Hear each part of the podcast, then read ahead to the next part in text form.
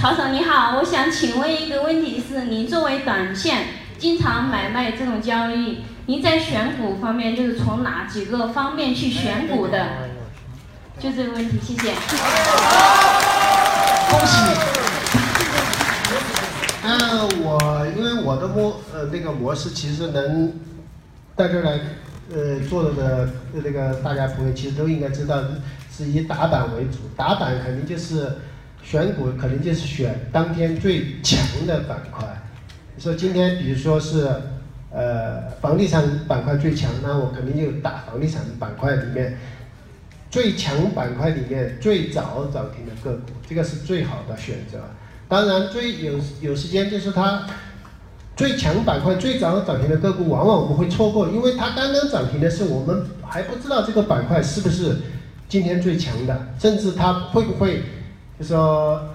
刚刚涨停的第一只，你不知道它会不会涨停第二只是，涨停第三只。但是如果确定了你今天是最强的板块，我不一定打到第一只，但是我会打到第二只，甚至第三只都可以。如果确定当天，嗯，整个板块是整个板块大涨，嗯，指数也大涨，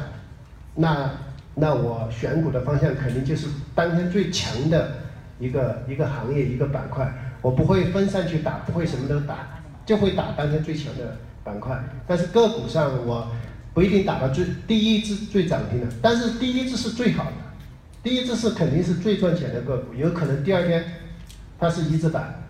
但是这种个股往往要，因为你买的时候你不知道整个板块的呼应程度是怎么样，因为第一只涨房地产股可能涨停的时候，其他的房地产股它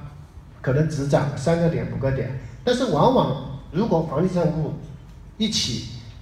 当天涨停的十家，那你第一。那你第一只涨停的房地产股，第二天可能就是一字板了，因为它就会被市场，呃，作为龙头板，呃，作为整个板块的龙头来对待，它可能很多人都会去抢它。这个就是我们短线选股的基本思路，就是这个。当然还有很多细节性的东西，你知道做短线的应该都都会都会都会知道，这个是基本思路是这样。